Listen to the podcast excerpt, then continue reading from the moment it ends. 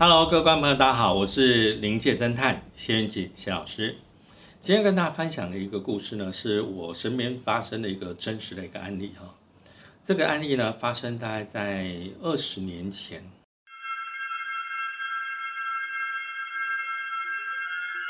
当时很多的案例啊，大概都是就是观众朋友家里头有遇到一些状况，会特别说，哎，老师你可不可以来我们家？一个是看风水，第二个是能不能顺便有没有这个临界的问题，可以把它顺一起解决。所以当时呢，我就到了这个新庄的这个太太家里头去哈。我到去到她家的时候，第一个情况是正中午的时候，我在她家的门口的七楼下，哦，她是透天的，突然间觉得不对。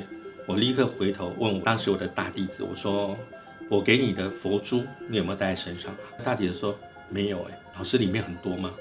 我说：“对。”会提醒原因是因为这个房子里头大概住了一百多位的好朋友，那个气场是在门口就已经觉得哇，非常的强盛，是我碰到过最凶其中的排第二了啊。那我当时就把这个身上的手珠拿下来给他戴，我说：“你一定要戴在身上，不要拿下来。”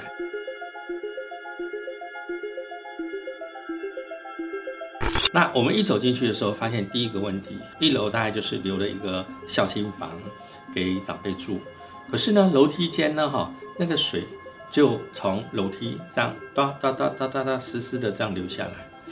我想说，哦，他可能在洗楼梯。第二个，哇，可能是要 等待我们去，所以呢，先开好冷气，冷气开的超冷啊。然后我的这个大弟子就说。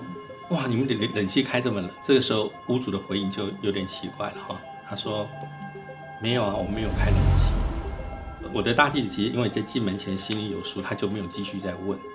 然后我的第一句话就告诉他说：“那你还是先带着我整个里面走一走好了。”于是他就带着我从一楼，然后小青房啊里面走完之后，再到二楼，后面到了其中的一个房间的时候，他走进去了。他说：“这个是呃我那个大哥的房间。”我就在那门口说：“哦好。”他脸色就变了。他说：“嗯，老师怎么不走进来？”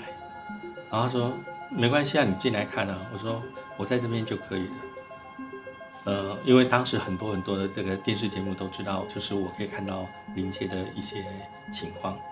所以那时候他脸色一变，然后就走到门口来，他就说：“老师，这个是我大哥的房间，他在三十岁左右的时候在外国突然暴毙死掉。”我就说：“哦，没关系，我知道。”他一听我讲说我知道，他就。没有再开口，于是我们就继续走，走到二楼，走到三楼，看到所有的房间，再到四楼，然后最后就是顶楼的地方呢，哈，有一个佛堂，因为家里头是某一个相信某个宗教，那他就让所有人到他家里头去念回向。我说啊，到你家里头念回向，你应该做的不是这样子吧？如果你要的话，你可以单独一层给他们做回向，但是不应该跟你的房子混在一起。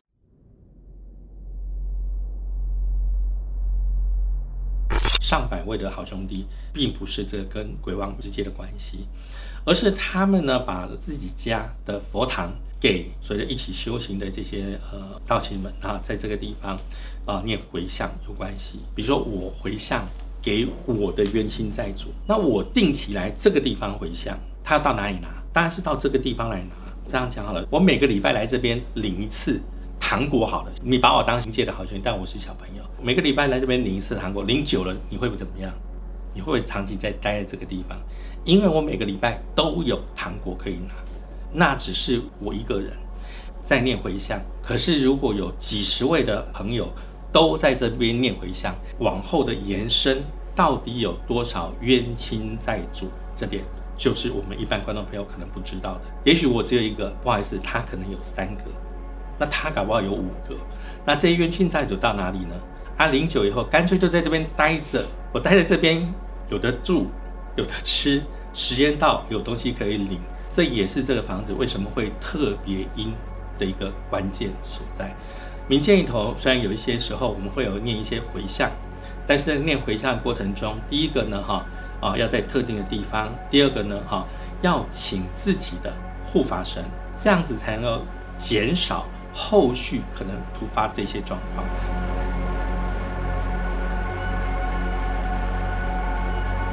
所以我们回到二楼去开始聊聊聊。我就跟他说：“你这房子一楼跟隔壁的那个啊交界的地方，以前是一口井是吗？要不要查一下？”他说：“我问我婆婆好。”啊，他拨回来以后，他说：“啊，老师你怎么知道我们家下面有一口井？只有他们老一辈在盖房子的时候知道。”我说：“那个鬼王告诉我的。”接下来他就很惊讶了。我说：“这井里头有住一个鬼王。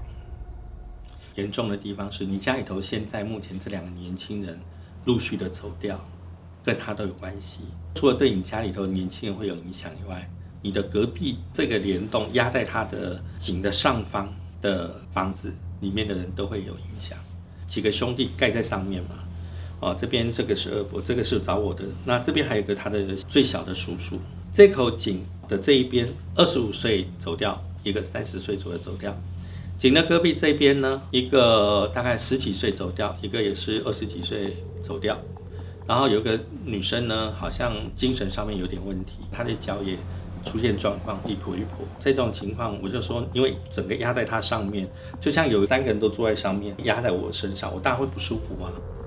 那我不舒服，我就会有一些反应啊。这个时候，临界的这个好兄弟，他又要让你知道他的存在。他在做一个反扑的动作的时候，当他没有办法去控制自己的能量又太大的时候，就会出现我们所讲的类似的状况。所以，为什么你这三户不是很平静？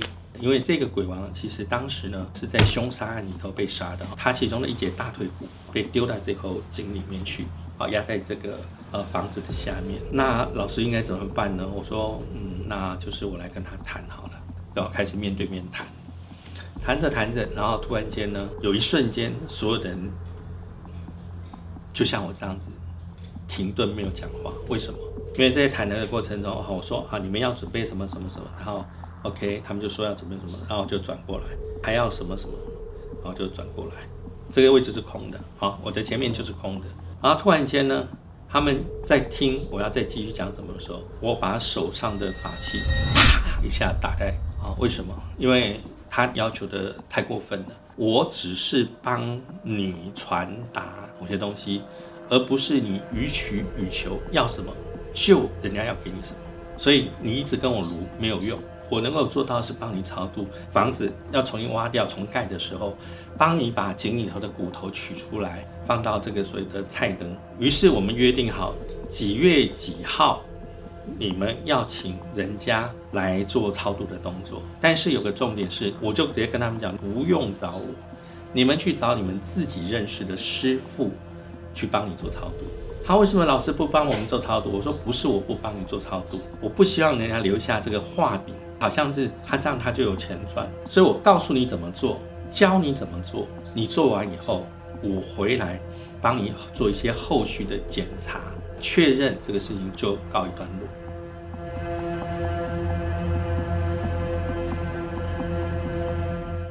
大概一个多月后，也如期那么做完超度了哈。他一样是在差不多这个中午左右哈，去他们家检查。这次去的时候，里面不是像上次那种感觉，温度完全不一样了。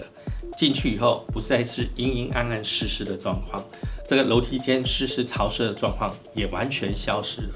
那我这个时候就问这个屋主我说：“你现在觉得你们家里头现在状况如何？”他说：“我们家现在状况完全不一样，那个你知道那个感觉完全不同，很舒服。不是只有我们家里人，我们亲戚都来过我们家，他们都觉得我们家完全不一样。”啊，不过我讲一个很重要的事情，就是人家讲说西凉地，西凉地，也就是往生的这个灵魂，基本上它是比较单纯的。如果我们跟他许下承诺，那你一定要照着原本的那个去做。所以呢，将来你的房子如果要改建，要记得把井挖起来，然后把里面骨头取出来，然后拿到佛堂里头去做祭祀，你们家才能够永远的平平安安。所以呢。这一家人，他们家族到现在为止二十几年来，都还是我的最要好的忠实客户。观众朋友，请进行锁定我们的呃临界侦探，我们会再跟大家分享我们的啊好故事。